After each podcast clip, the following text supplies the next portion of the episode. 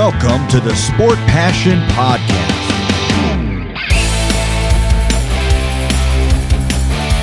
And here is your host, Lars Marendorf.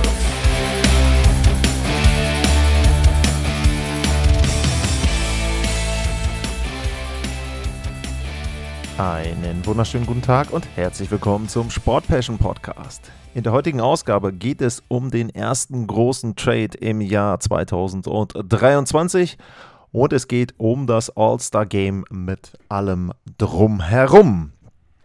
Bevor ich inhaltlich loslege, erstmal ein dickes, fettes Dankeschön an Philipp Doring. Der hat 10 Kaffee gekauft bei buymeacoffee.com mit dem Kommentar vielen Dank, dass du uns deinen hervorragenden Podcast kostenlos zur Verfügung stellst und uns damit bestens über die NHL informierst, inklusive der ganzen Trade-Thematik, kommen wir ja gleich zu, Free Agents etc. informierst. Was, mach weiter so. Gruß aus Düsseldorf, Philipp Döring. Okay, Philipp Döring, sorry, wahrscheinlich bei Twitter oder hier bei der Plattform bei mircoffee.com der Umlaut nicht möglich. Ja, erstmal vielen Dank äh, für die Kaffee, die du gekauft hast ähm, und äh, das mit dem Podcast und kostenlos äh, soll auch weiterhin so bleiben, also auch keine Angst. Äh, wie gesagt, die Kaffeekasse ist für mich einfach ein kleines, nettes, kostenreduzierendes Zubrot, sage ich jetzt mal, ähm, virtuell mir einen Kaffee zu kaufen. Es ist tatsächlich auch so, dass ich natürlich aufgrund der Sendezeiten des Öfteren einen Kaffee brauche, also gar keine Frage, da kommt auch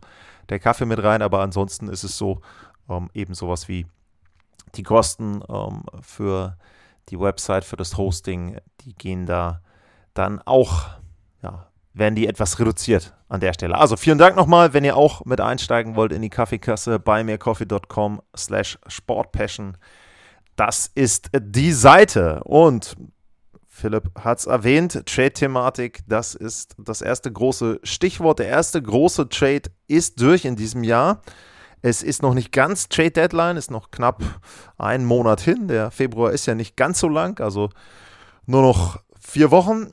Und da ist es so, ja, es gab einen Trade von einem Spieler, der oft schon auf dem Zettel stand. Er stand an einigen Stellen auch an Nummer 1, was die Tradeboards betrifft. Und es geht um Bo Horvath, den Center der Vancouver Canucks. Das war er jedenfalls. Und jetzt mittlerweile ist er dann Center der New York Islanders.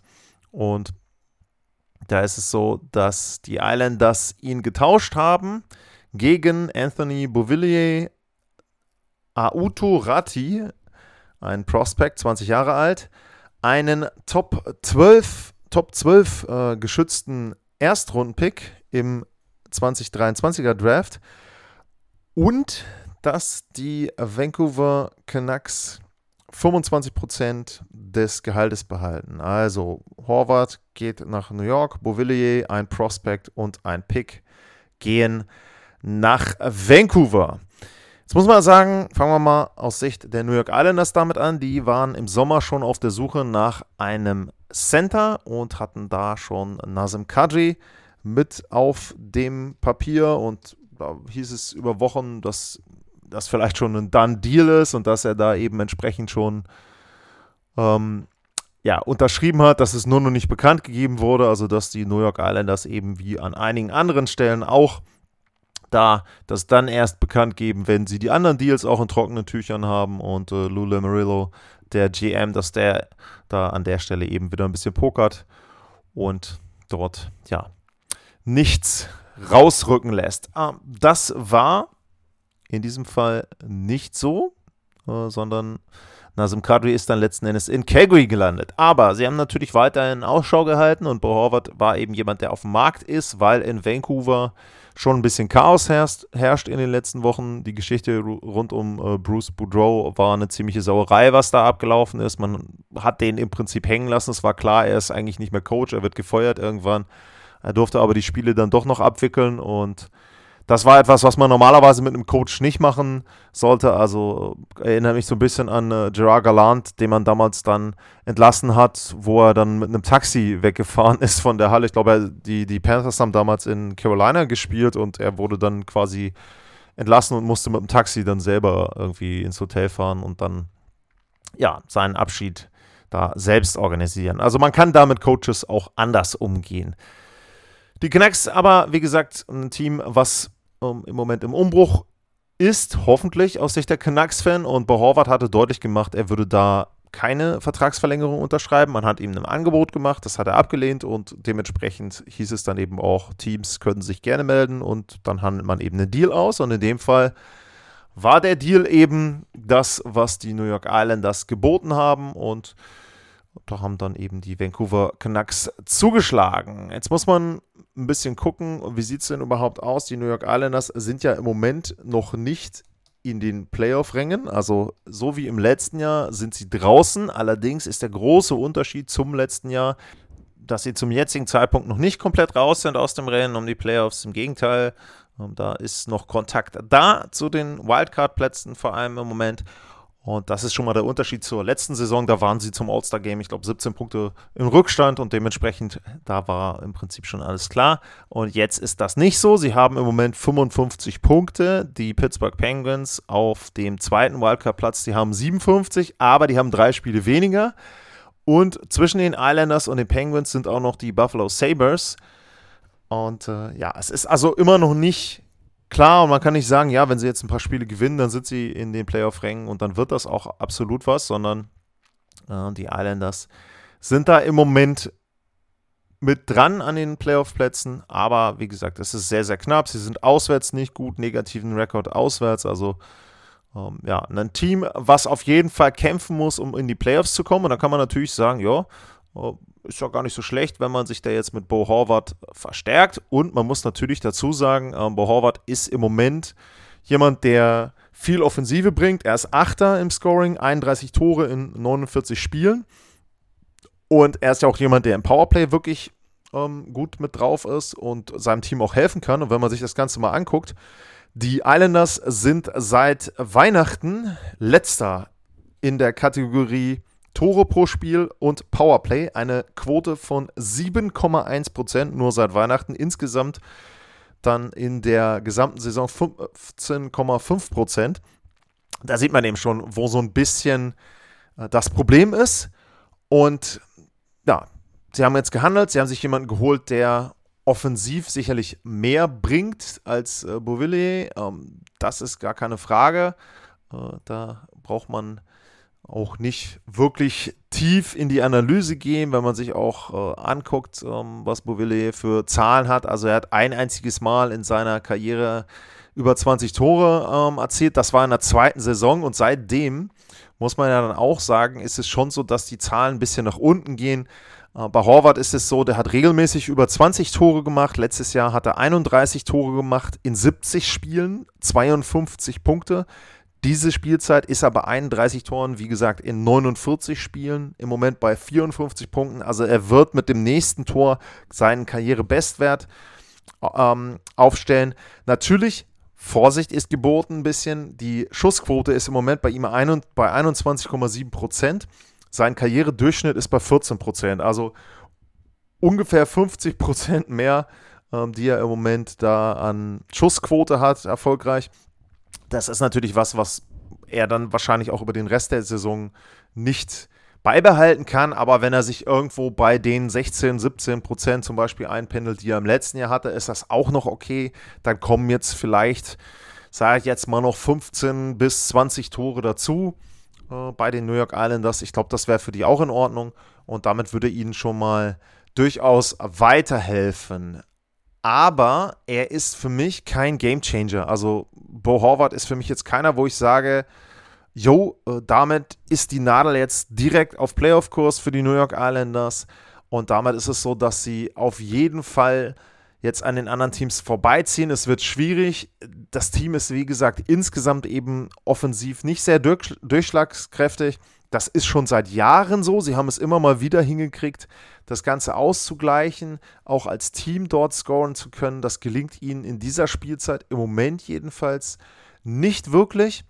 Ähm, liegt auch daran, dass eben einige der Veteranen vielleicht auch nicht so treffen, wie man das erwartet, dass ein Kyle Mary auch nicht so viele Spiele gemacht hat äh, und so weiter. Also ist eine schwierige Saison trotz der Verbesserung gegenüber dem letzten Jahr bei den New York Islanders, äh, Lou Lamarillo ist ein alter GM, muss man ja auch sagen, ist nicht mehr der Jüngste. Er wird vielleicht die nächsten Jahre dann auch nicht mehr lange da aktiv sein. Und deshalb hat er jetzt diesen Trade, würde ich mal sagen, gemacht. Und was sie noch gemacht haben, ist, sie haben Bo Horvath einen neuen Vertrag gegeben. Und zwar über acht Jahre. Das konnten sie dann, nachdem sie ihn getauscht hatten und erworben hatten, konnten sie ihm ja dieses achte zusätzliche Jahr anbieten. Und die Vertragsdauer ist acht Jahre und es sind 68 Millionen. Das heißt 8,5 Millionen pro Jahr. Ähm, ja, ist ein Vertrag, wo ich gesagt habe, sind beide Seiten, glaube ich, ganz gut mit bedient. Ähm, es ist sicherlich so, dass andere Center wesentlich mehr verdienen werden, wenn man jetzt zum Beispiel Austin Matthews äh, nehmen wird. Äh, bei den Toronto Maple Leafs, der wird irgendwo, schätze ich mal, zwischen 12 bis 14, 15 Millionen verdienen, je nachdem, was er haben will. Wir hatten Nathan McKinnon, der ab nächstem Jahr dann ja auch einen Vertrag hat, der verdient 12,6 Millionen. Also das sind so die, sage ich mal, Elite-Center. Da ist Bo Horvath nicht einzuordnen. Für mich ist der Vertrag okay von der Summe her. Ähm, Länge ist auch okay, er hat Sicherheit, er kriegt gutes Geld, der Verein muss nicht zu viel bezahlen. Nur für mich stellt sich so ein bisschen die Frage, ob das wirklich etwas ist, wo man sagen kann, das bringt die New York Islanders richtig voran. Also, wie gesagt, er, ich habe es ja eben gesagt, ich habe die Zahlen aufgezählt. Er wird sie besser machen, glaube ich, offensiv. Aber ist das wirklich der Unterschied? Kommen sie dann vielleicht auf den Wildcard-Platz und dann werden sie halt abgeschossen, wenn sie Pech haben, kommen sie gegen die Bruins. Ähm, auf der anderen Seite äh, sind es die Carolina Hurricanes, die im Moment äh, auf 1 sind. Also ich glaube, da kann man fast schon die beiden Teams mit reinschreiben, wenn da nichts äh, Verrücktes passiert. Das heißt, entweder Carolina oder Boston ist auf dem Wildcard-Platz. Um, weiß ich nicht, ob da die New York Islanders eine Riesenchance gegen haben werden, gegen eines der beiden Teams. Also ist schwierig und ähm, wenn man dann eben guckt, auch im nächsten Jahr, da sind es eben die 8,5, die hat er jetzt noch nicht. Also ne, im Moment sind es ja noch nur 4,125 Millionen, weil eben Vancouver da Gehalt behält. Das heißt, in diesem Jahr ist er noch kostengünstig und in der nächsten Spielzeit kommt eben ein bisschen was dazu. Natürlich, Salary Cap wird ansteigen, ist es noch nicht gar, ganz klar, wie viel, ähm, aber ja, also ich, ich weiß es nicht. Ähm, und wenn ich mal gucke, ich will nochmal einmal hier zurückgehen bei den äh, New York Islanders, bei den Verträgen, ähm, ist es zum Beispiel auch so, äh, Semyon Walamov, der braucht einen neuen Vertrag im nächsten Jahr. Jetzt kann man natürlich sagen, okay, lässt er auslaufen, holst dir einen Backup-Goalie, ja. Aber in zwei Jahren ist auch Ilya Sorokin dran und der wird sich nicht mit 4 Millionen zufrieden geben. Ähm, wie gesagt, ist, äh, mir gefällt der Deal für die Islanders nicht so richtig. Also, wie gesagt, da wäre, keine Ahnung, mal, gefühlt wäre Nazim Kadri für mich der bessere Center gewesen, wenn sie ihn denn bekommen hätten im Sommer.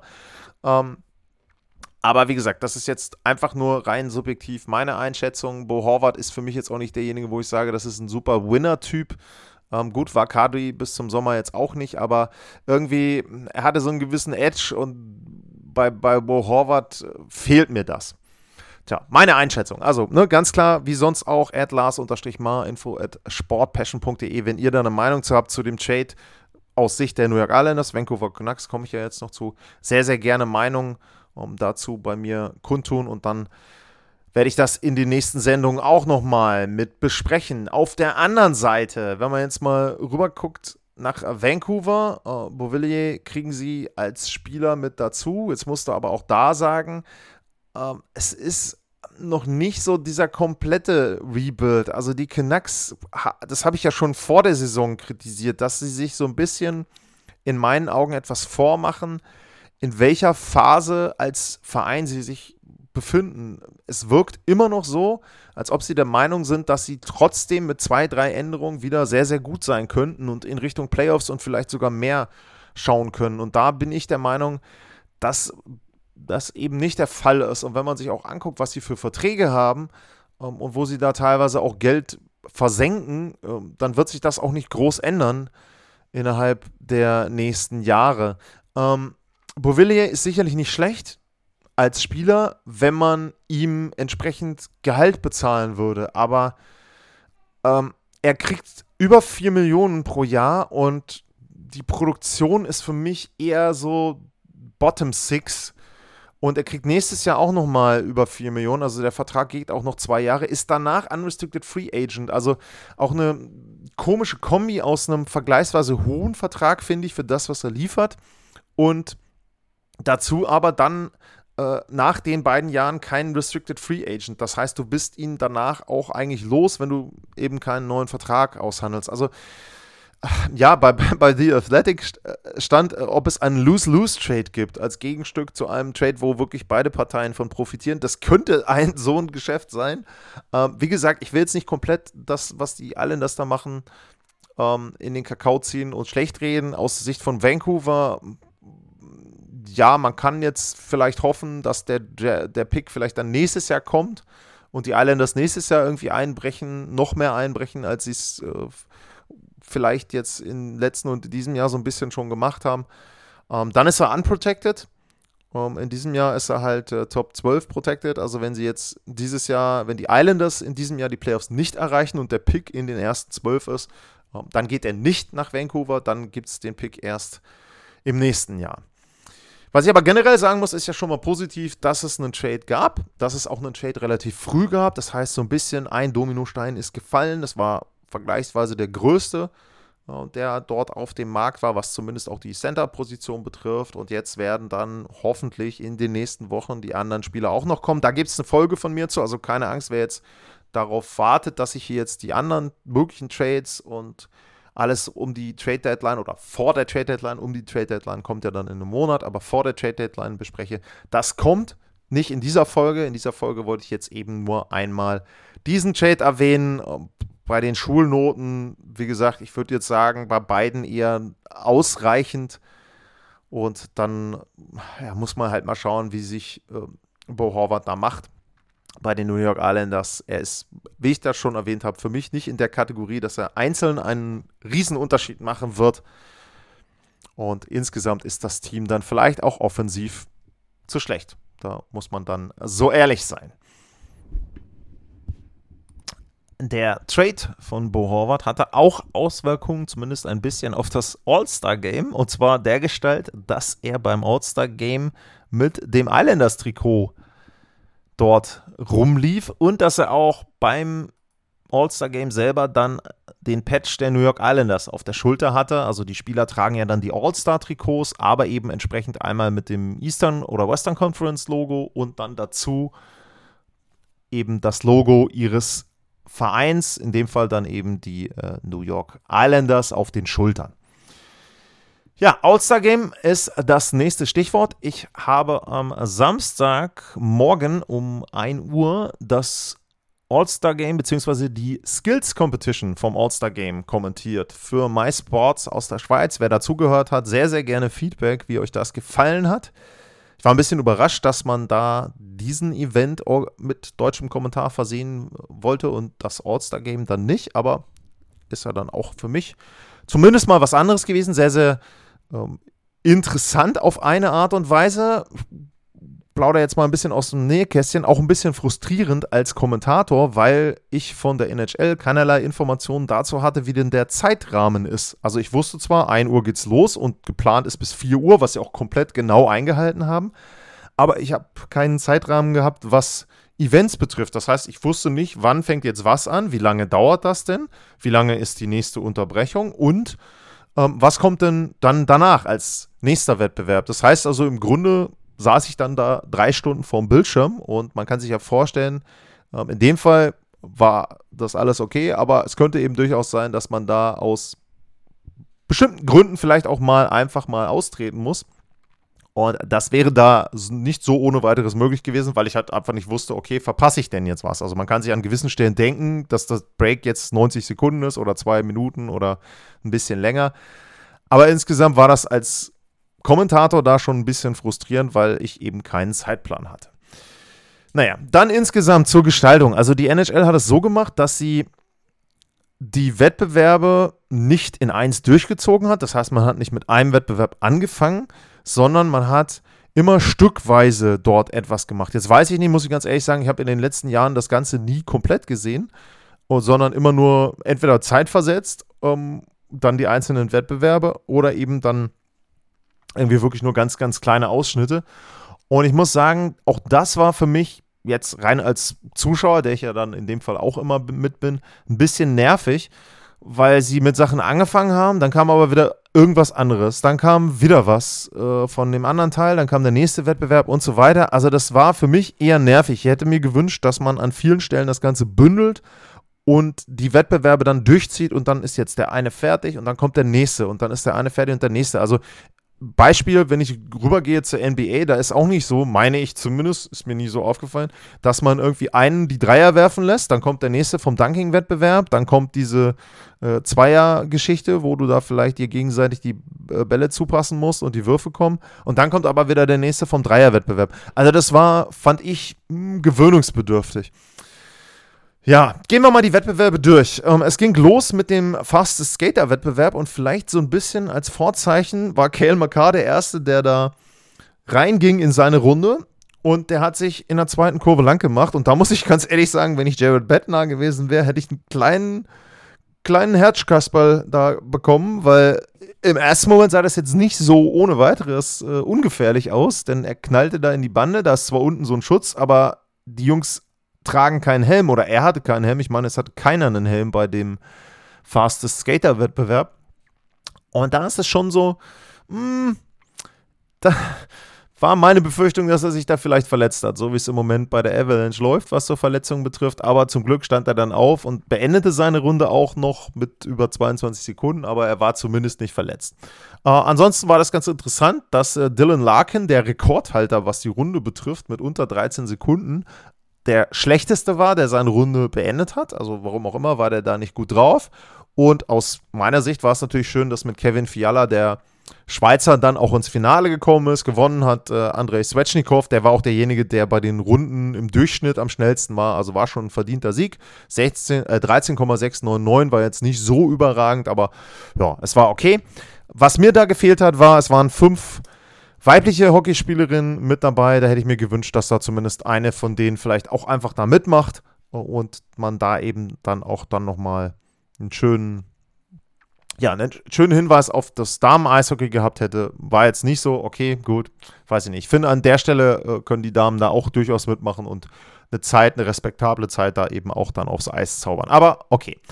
Dann, ich gehe jetzt ja einfach äh, so durch, wie das hier auf der Seite ist, wo ich gerade ähm, gucke. Dann gab es den Great Clips NHL Breakaway oder die Great Clips NHL Breakaway Challenge. Das war im Grunde ein Penalty-Schuss, wo man ein bisschen kreativ sein musste. Es ging los mit Mitch Mana von den Maple Leafs, der sich an sich fand ich, was ganz Nettes ausgedacht hatte. Er sah halt so Miami Weiß-mäßig aus, wie Don Johnson damals, hatte auch ganz schicke Schlittschuhe mit schöner Farbgebung.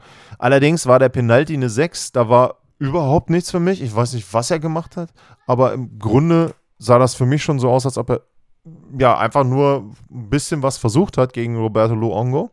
Und das fand ich übrigens nett, dass sie den als Torhüter da mit reingebaut haben in die Wettbewerbe.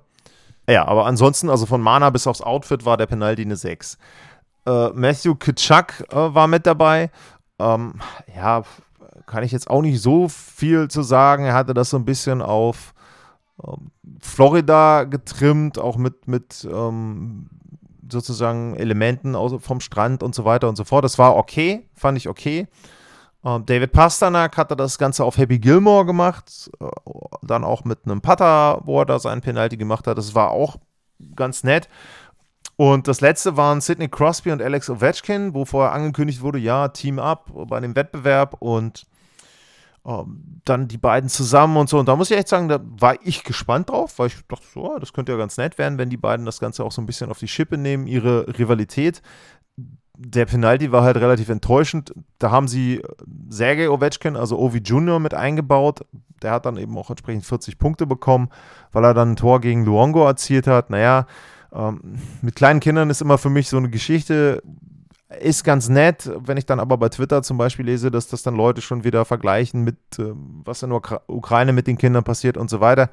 Ja, ist eine schwierige Geschichte. Ich will da nicht zu politisch werden. Insgesamt fand ich diese Breakaway Challenge dann langweilig und da war für mich nichts Tolles mit dabei. Und ähm, da war es dann eben so für mich, der Penalty, den Sarah Nurse bei dem anderen Wettbewerb, bei diesem Tandy Tandem Wettbewerb gegen Shesterkin versenkt hat, den Forsberg hat sie da gemacht, der war für mich besser als alles das, was bei der Breakaway Challenge los war. Also ja, war halt kein guter Wettbewerb, äh, fand ich. Dann kommen wir zum Tandy Tandem. Das wurde gewonnen von Conor Hellerback und UC Saros, die 13 zu 11 Punkte hatten gegen ähm, Logan Thompson und Stuart Skinner, die beiden Rookies, erstmals zwei Rookies in einem All-Star-Game. Und dann gab es noch äh, Ulmark und Wasilewski und Shostakin und Sorokin, was auch interessant war, die beiden New Yorker Torhüter zusammen in einem Team. Ja, der Wettbewerb war jetzt für mich auch, hm, weiß ich nicht, hätte es auch nicht gebraucht. Einmal, dass die Torhüter dann da schießen und äh, das dann, je nachdem, wie die geschossen haben, war der Angriff mit ein, zwei, drei Spielern. Also da wirkte keiner so richtig motiviert. Äh, wie gesagt, der von Sarah Nurse, der Penalty war toll. Alles andere an der Nummer war auch irgendwie, hm. Dann gab es den Enterprise NHL Splash Splash Shot. Das war im Prinzip Wettbewerb, wo Spieler Surfboards treffen mussten. Also ein Spieler musste ein Surfboard treffen und je nachdem, ob er alle getroffen hat und wie schnell er da war, flog dann ein Spieler von, der, von dem anderen Duo, gegen was sie gespielt haben, ins Wasser rein. Das fand ich ganz nett von der Nummer her. Äh, war jetzt auch irgendwie wieder ein bisschen antizyklisch, weil sie es halt nicht hintereinander gemacht haben, weil sie dann wieder die Unterbrechung dazwischen hatten, weil man wenig von den Spielern gehört hat. Ähm, ich finde dann auch, dann sollten sie einfach da mehr mitmachen, dass die Spieler dann auch was erzählen, dass da ein bisschen Fun mit dabei ist, ein bisschen mehr reden. Klar, sie haben es an vielen Stellen versucht. Sie hatten Pat Maroon als Kommentator mit dabei äh, oder als, als Moderator auch so ein bisschen, der die Interviews mitgemacht hat. Ja, aber irgendwie, äh, die NHL muss ihre Stars einfach mehr promoten. Das äh, wird mir eigentlich bei jedem Wettbewerb, den sie haben, klar. Und ja, es ist, ähm, es war nett, nette Idee am Strand, das sah ganz cool aus. Aber auch da hätte man meiner Meinung nach ein bisschen mehr draus machen können. Nächste Competition war die Accuracy Shooting Competition. Und da hat dann, ja, am Ende Brock Nelson gewonnen. Allerdings war es so, die beste Runde hatte Conor McDavid in der allerersten Runde. Da waren insgesamt zehn Spieler mit dabei. Schlechteste Runde wieder, wie im Vorjahr, Leon Dreiseitel, der da wohl irgendwie so einen kleinen Fluch hat bei dem Wettbewerb. Und bei Conor McDavid war es so, das war dermaßen beeindruckend.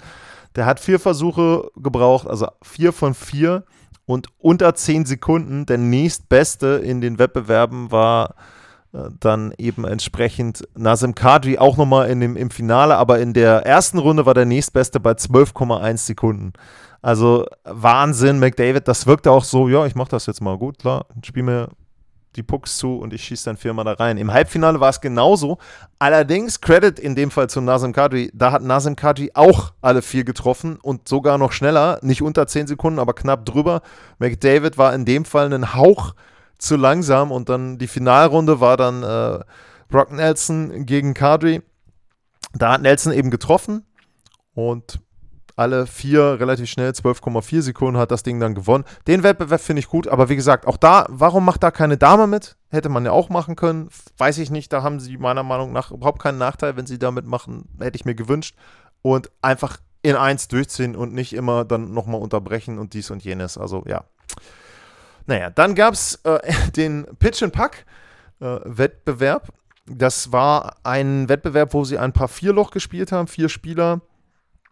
Abschlag mit dem Puck, dann so lange mit dem Puck, bis sie auf dem Grün sind. Das war so ein Plastikpuck vom Inline-Hockey-Skating, kannte ich die Dinger von früher. Das fand ich okay, das war interessant hätte ich mir auch ein bisschen mehr noch von erhofft, dass man das vielleicht doch über ein richtiges, komplettes Loch macht. Ich meine, sie haben dann nur die Hälfte der Länge genommen, aber gut, vielleicht war das auch aus äh, anderen Gründen nicht möglich.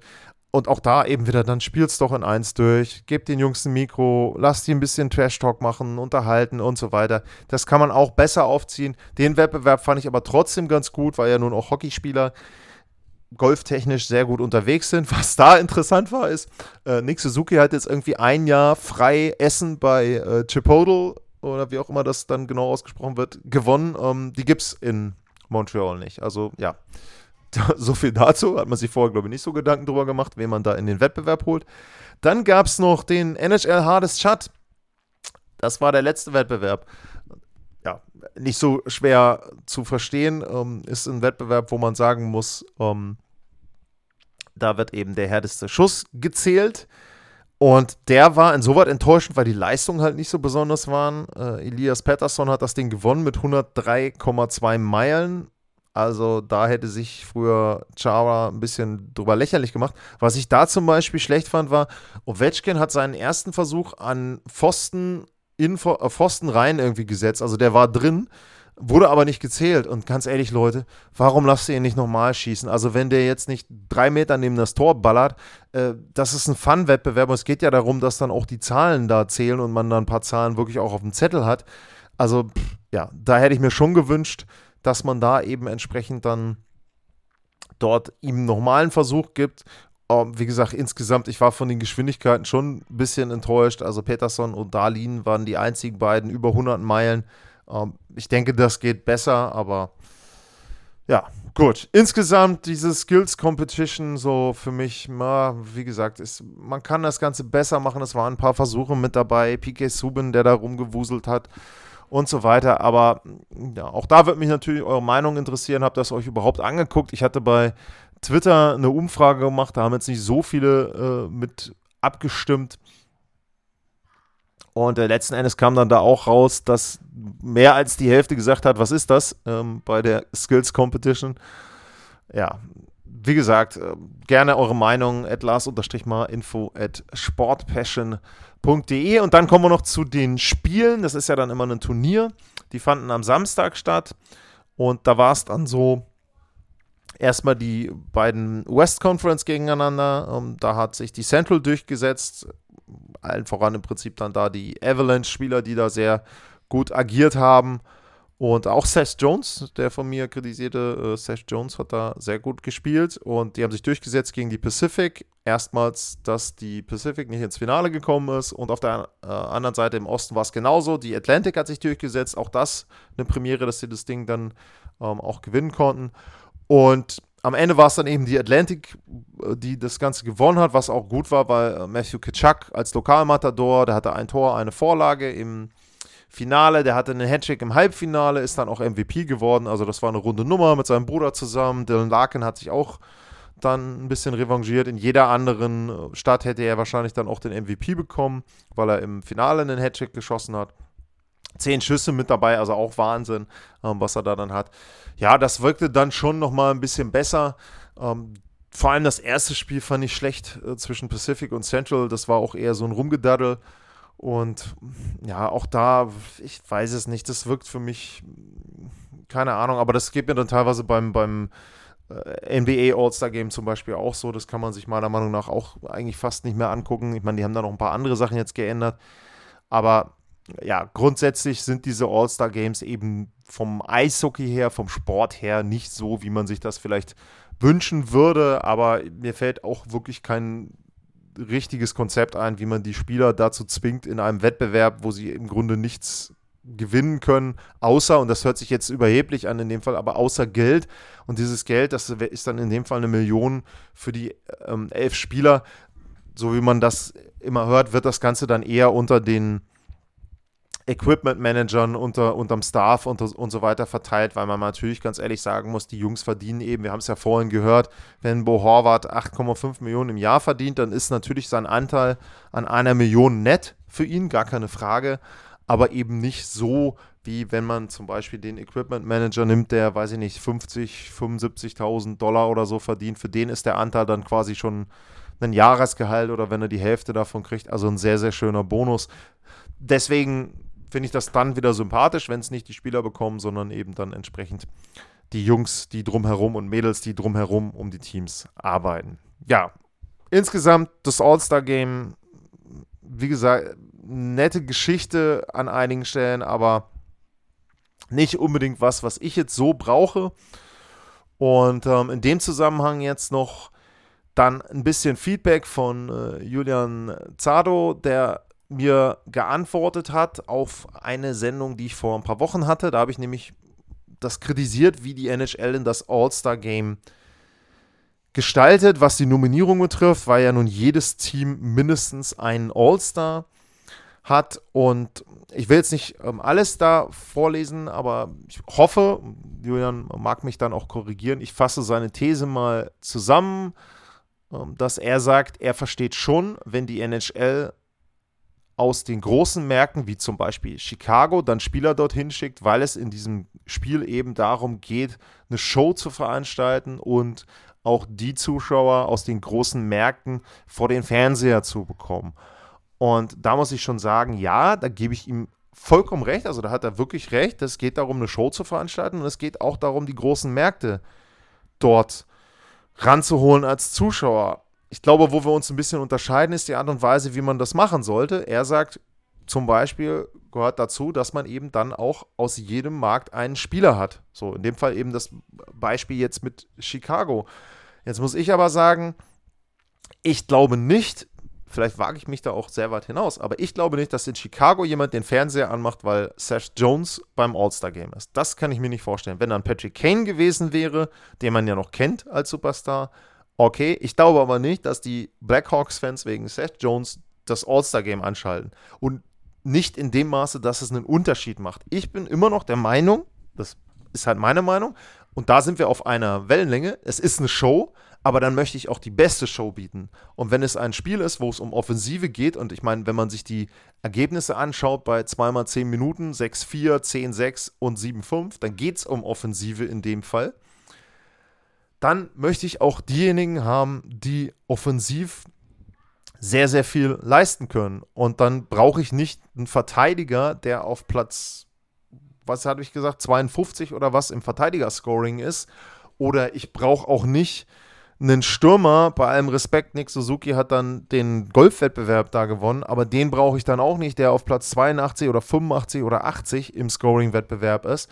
Dann hätte ich gerne in dem Fall auch wegen der Show und wegen dem Chirping drumherum und so weiter. Warum nicht ein Brad Marchand? Warum denn nicht von den, von den Bruins? Die sind das beste Team der Liga. Der ist seit Jahren einer der besten Scorer. Warum denn den nicht mit dabei? Da, und wenn der da einen Spruch zieht, gucken sich das die Leute auch an. Also das kann ich mir nicht vorstellen, dass da, dass da äh, keiner mit zuguckt. Und ähm, wie gesagt, ich, ich tue mir schwer, da zu sagen, ich brauche aus jedem Team einen, wenn ich mit richtig gutem Sport die Leute auch ranhole. Und äh, wie gesagt, auch da, Seth Jones ist für mich nicht der mega Superstar. Einen Steven Stamkos aus, aus Tampa Bay zum Beispiel, den hätte ich eher gesehen als einen Kevin Hayes. Ja, ich weiß, es ist Philly, es ist der Markt Philly, aber der ist selbst in Philly nicht ohne, ohne Diskussion äh, Kevin Hayes und ich weiß es nicht. Für mich ist das sehr unausgegoren, aber ich finde es super, dass Julian erstmal seine Meinung mir geschickt hat und da auch sehr, sehr gut argumentiert hat. Also wie gesagt, ne, auch alles Argumente, die ich aus seiner Sicht verstehen kann. Äh, wir sind an einigen Stellen auf einer äh, Wellenlänge und auf einer Ebene da und an anderen Stellen gehen die Meinungen bei uns halt auseinander. Das finde ich auch gut so. Ne? Das ist ja auch vollkommen okay. Und äh, dementsprechend ähm, da nochmal vielen Dank dafür. Wie gesagt, ich freue mich auch bei den anderen wenn jemand von euch eine Meinung dazu hat zum All-Star-Game, zu den Veranstaltungen, selber zu dem, wie nominiert wird und so weiter, meldet euch sehr, sehr gerne. Das hilft mir immer. Dann kann ich dann selber noch was dazu sagen, kann meine Argumente nennen, kann aber auch auf das, was ihr sagt, eben auch entsprechend eingehen. Und ja, ich finde ähm, das sehr, sehr schön, wenn man da dann eben auch in dem Fall dann virtuell diskutieren kann. Das war's für heute mit dieser Ausgabe vom Sport Passion Podcast. Wie immer gilt, wenn euch das Ganze gefallen hat, abonniert den Podcast, bewertet ihn und sagt es weiter. Das hilft mir immer. Und ja, dann geht's demnächst weiter hier mit der Vorschau so ein bisschen auf die Trade Deadline. Auch dazu gab es ein paar Fragen von euch. Also auch da schon mal vielen Dank an diejenigen, die sich beteiligt haben. Und bis dahin, vielen Dank fürs Zuhören. Bleibt gesund und tschüss.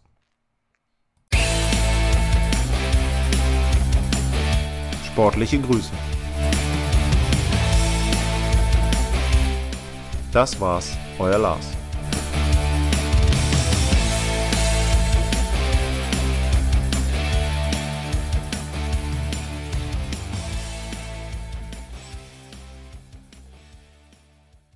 Schatz, ich bin neu verliebt. Was?